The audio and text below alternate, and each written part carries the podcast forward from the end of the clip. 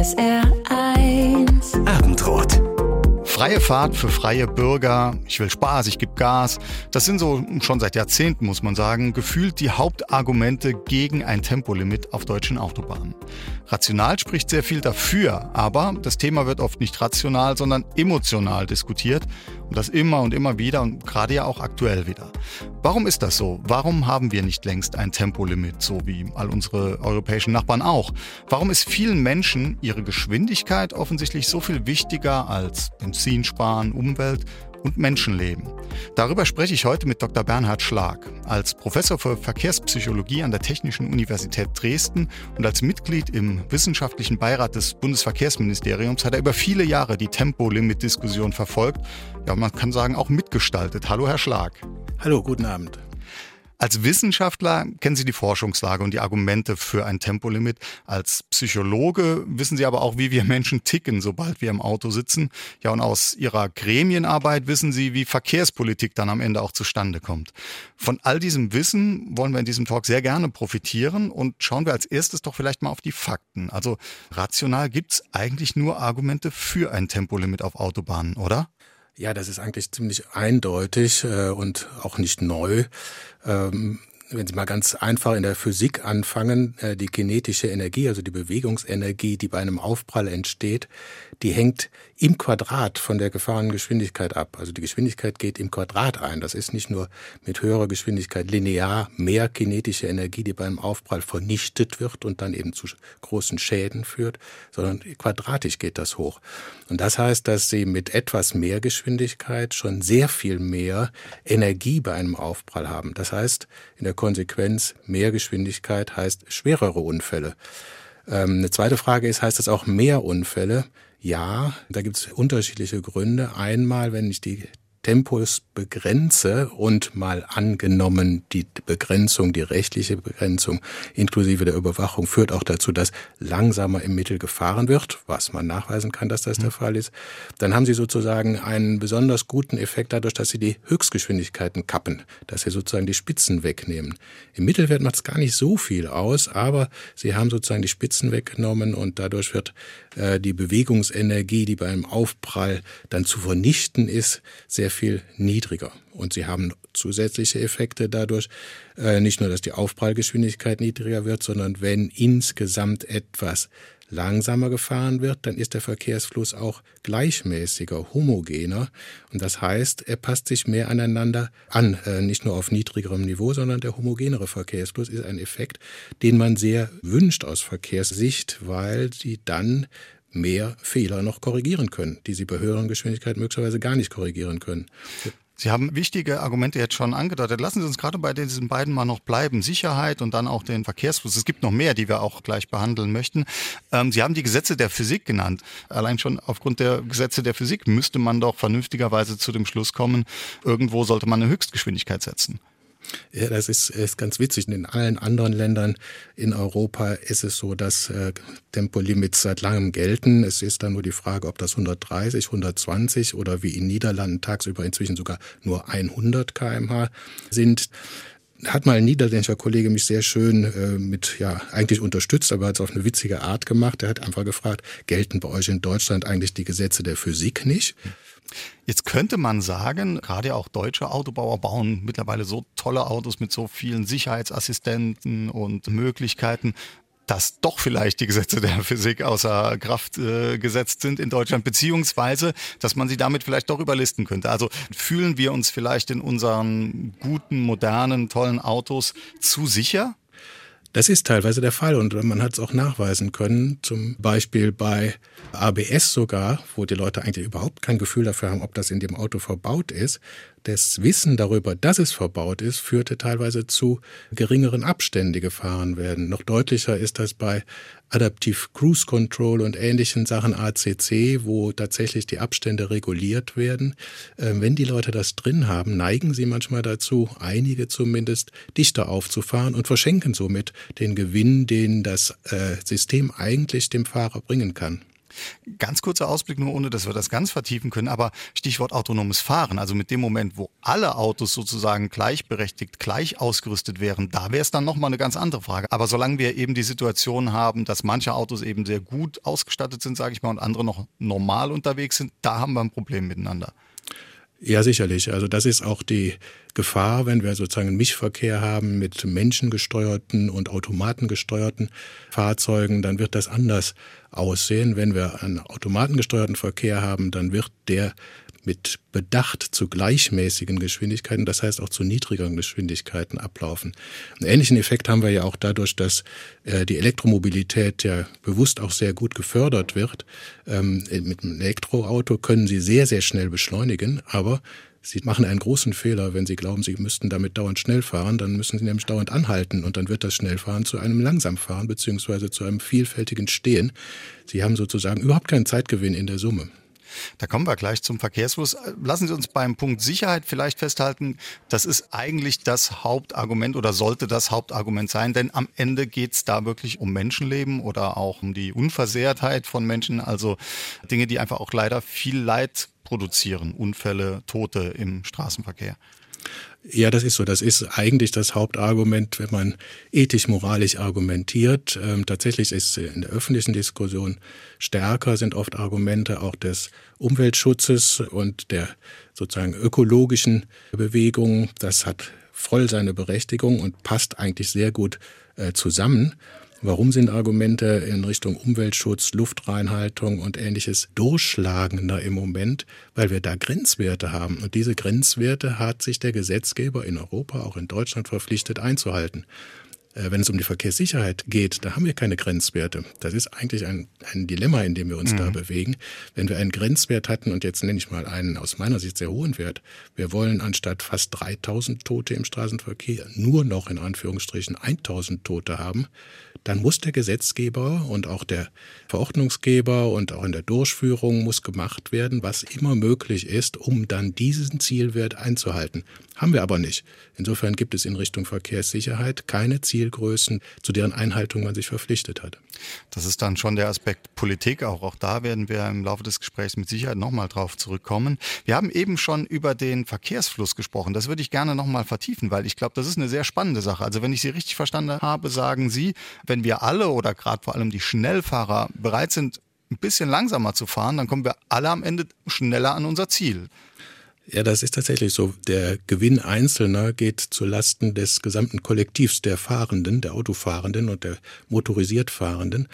Das machen wir uns auch jetzt schon zunutze. Wenn auf den Autobahnen dichterer Verkehr herrscht, dann wird über die Schilderbrücken momentan eine Geschwindigkeitsregelung initiiert, die dann die Geschwindigkeiten runtersetzt, in der Regel dann auf 80, wenn es sehr viel Verkehr wird, und teilweise auch auf 60 äh, und dann hat es mehr Durchsatz. Dann kann die Straße mehr leisten.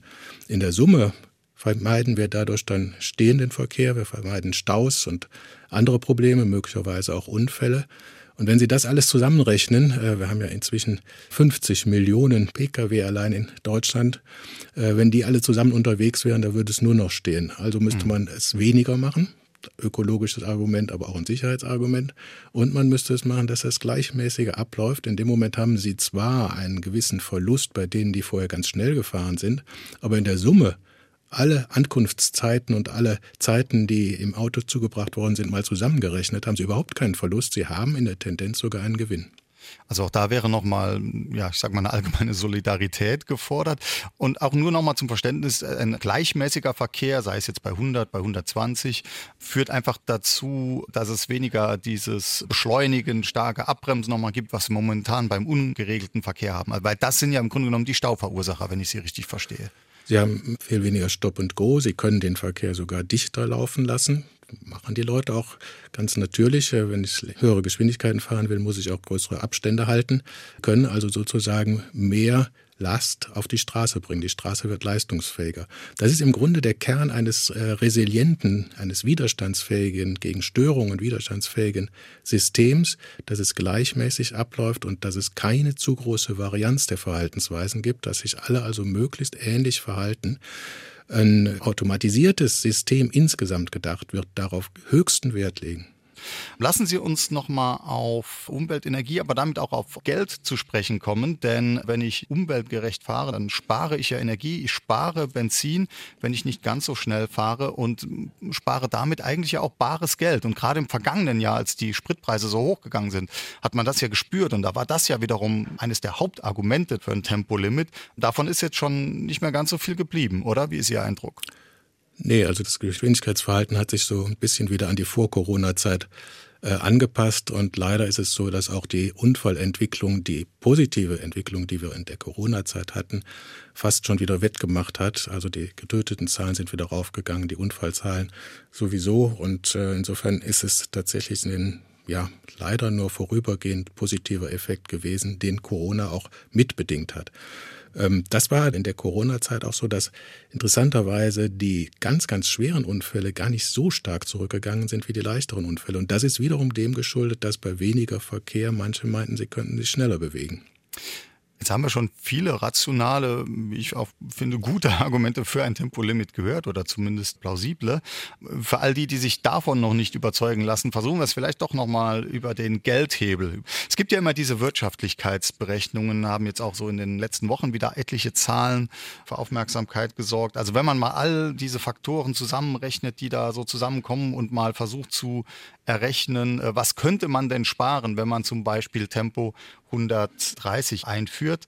Da geisterte zuletzt eine Zahl von mindestens 950 Millionen Euro rum, die man hier in Deutschland in einem Jahr sparen könnte. Wie stehen Sie zu solchen Zahlen? Finden Sie das nachvollziehbar? Finden Sie das auch überzeugend? Also nachvollziehbar finde ich bei aller Kritik, die man an ökonomischen Berechnungen auch haben kann. Die haben doch sehr fleißig alle möglichen Effekte zusammengetragen, auch äh, negative Effekte. Äh, Zeitverluste werden ja auch monetarisiert. Mhm. Ähm, aber unterm Strich kam heraus, dass die Umwelteffekte, die weniger Verletzten und Getöteten Zahlen, auch die Ersparnisse, die man möglicherweise hat bei der Wiederherstellung der Straßen, die ja auch darunter leiden, wenn sehr, sehr viele sehr schnell fahren, nicht nur wenn mit viel Gewicht dort auch gefahren wird, dass man insgesamt bei diesen Effekten dann doch eine positive äh, Richtung hat. Und die haben das dann mal monetarisiert in Richtung einer Milliarde, ähm, was sich erstmal gar nicht so viel anhört für dieses Riesensystem Straßenverkehr, aber beachtenswert finde ich vor allem, dass es auf jeden Fall einen positiven Effekt hat. Allein schon ein Tempo 130 wäre sozusagen auch monetarisiert wirtschaftlich etwas Gutes für die Gesamtgesellschaft, auch wenn Einzelne möglicherweise dann ein klein wenig weniger schnell fahren könnten, als sie vielleicht wollten oder gewohnt sind.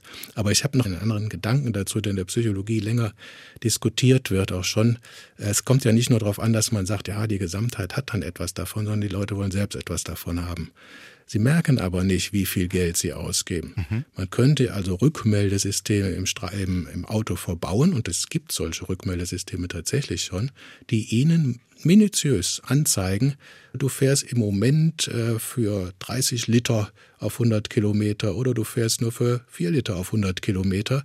Dein Verhalten kostet dich im Moment also dreimal so viel, wie es möglich wäre, wenn du vorsichtiger und langsamer fahren würdest. Wenn man solche minutiösen Rückmeldesysteme im Auto hätte, dann hätte auch sozusagen die individuelle Seite etwas, woran sie sich festhalten kann und das kann dann vielleicht dann die Emotionalität zugunsten der rationalen Abwägung zurückdrängen. Aber selbst wenn das zutrifft, was Sie sagen, gibt es mit Sicherheit noch Menschen, die sagen, ja, das ist es mir in dem Moment aber wert. Also schauen wir doch wirklich mal auf die Psyche der Menschen und auf die Emotionen. Warum ist es offensichtlich so vielen von uns so viel wert, schnell fahren zu dürfen? Warum ist das so wichtig? Ja, Geschwindigkeit ist ja in unserer Gesellschaft durchaus positiv beleumundet. Also wenn Sie kleine Kinder sehen, äh, da kommt es darauf an, wer am schnellsten läuft, wer am weitesten wirft, wer am höchsten springt. Also der Leistungsstärkere in Anführungsstrichen und für Leistungsstärke steht dann eben oft auch die höhere Geschwindigkeit. Damit wird ja auch geworben in der Automobilindustrie. Der Leistungsstärkere, der schneller fahren kann, der schneller laufen kann, der hat Vorteile. Der wird als der, der vorne steht, angesehen. Das ist natürlich ein bisschen tricky, wenn man glaubt, dem dann folgen zu müssen auch gegen Widerstände, zum Beispiel auch gegen das, dass man anderen damit schaden kann oder auch anderen den Nutzen wegnimmt, weil man deren Raum, deren Zeit gleichzeitig mit beansprucht. Es gab mal in Belgien eine interessante Kampagne, eine Verkehrssicherheitskampagne. Die haben übrigens sehr viele witzige Verkehrssicherheitskampagnen. Das ist bei dem Comicland Belgien vielleicht auch gar nicht so verwunderlich. Mhm. Die haben äh, gerade junge Männer als Autofahrer anzusprechen versucht und haben dann etwas ironisch gesagt, Geschwindigkeit ist es, Geschwindigkeit, darauf kommt's an. Ich will immer der Schnellste sein und haben das unterlegt mit einem schönen Bild zu Sex junger Mann, junge Frau und drüber Geschwindigkeit. Darauf kommt es an, ich muss der Schnellste sein. Und damit hat man das konterkariert auf eine, ich finde, nette Art. Ja, also vielleicht kriegt man die Menschen über den Humor oder über die Ironie. Sie haben das Stichwort Männer genannt. Auch das ist ja spannend. Also wenn man sich Umfragen anschaut, pro oder contra ein Tempolimit, die Männer tun sich damit schwerer als die Frauen. Also es ist in der Regel so, dass mehr Frauen für ein Tempolimit auf Autobahnen sind als Männer. Ist das jetzt so ein Klischee-Ding oder ist da wirklich was unterschiedlich bei Männern und Frauen? Also es ist äh, durchaus unterschiedlich, ähm, wie es auch in der Unfallstatistik unterschiedliche Werte gibt und das ist nicht günstig für die Männer, was dabei herauskommt. Äh, das hat natürlich mit Verhalten zu tun. Es hat auch damit zu tun, dass Männer mehr fahren. Es hat möglicherweise auch damit zu tun, dass Männer andere Fahrzeuge fahren, vielleicht auch seltener oder häufiger allein fahren und dann fährt man oft auch schneller. Also das ist durchaus nicht günstig für Männer, was unterm Strich dabei herauskommt. Aber man kann die auch ganz gezielt ansprechen. Und wenn Sie alternde Männer sehen, ältere Männer sehen, die möglicherweise dann auch Begrenzungen bei sich selbst erleben, wenn sie denn selbstkritisch genug sind, dann haben sie oft auch den Effekt, dass die nicht mehr unbedingt so schnell unterwegs sein wollen und sich mehr Zeit gönnen beim Autofahren, vielleicht auch das Fahren selbst mehr genießen. Es kommen dann andere Kategorien rein, als dass ich das Schnellfahren unbedingt genießen muss. Da sind wir vielleicht auch bei einem spannenden Punkt, den Sie als Psychologe ja vielleicht auch einschätzen können. Also bei manchen Menschen löst das Schnellfahren, vielleicht dann sogar das Rasen, ja einen gewissen Reiz, einen gewissen Rausch aus und andere sind da irgendwie entspannter. Also was passiert da bei unserem Kopf? Ja, das ist äh, auf jeden Fall eine angeregte Spannung. Äh, und gerade dann, wenn ich in anderen Lebensbereichen oft nicht so viel Anspannung habe, äh, positiv erlebte Anspannung habe, dann mag es beim Autofahren besonders opportun sein, das ausleben zu wollen. Das hat auch damit zu tun, dass die meisten Leute, also wir haben immer bei Befragungen Werte von 80 bis 90 Prozent, von sich selbst glauben, dass sie gute Autofahrer sind. Da ist es schon eine Kränkung, wenn man sagt, du bist aber gerade mal durchschnittlich als Autofahrer. Äh, die meisten glauben von sich tatsächlich, dass sie gut unterwegs sind und dass sie besser sind als andere. Äh, kann natürlich nicht sein, dass 80 Prozent besser sind als der Durchschnitt, aber von sich selbst glauben das die meisten. Und dann glaube ich natürlich auch, mir mehr leisten zu können oder mehr Straßenraum für mich beanspruchen zu können und die anderen werden gering geschätzt. Das ist ein großes Problem dabei. Eigentlich müsste man auch da möglicherweise auch über Rückmeldesysteme im Fahrzeug klare Kante zeigen und sagen, also es ist nicht so, dass du besser bist. Oder man kommt dahin, wie es in anderen Ländern auch ist, und sagt, ähm, wir machen also alle zehn Jahre, alle 20 Jahre können durchaus große Abstände sein, Rückmeldefahrten, wo die dann mit einem Fahrlehrer oder einer geeigneten Person mal zeigen können, ob das wirklich gut ist, was sie machen und vielleicht Hinweise bekommen, dass wir etwas verbessern können.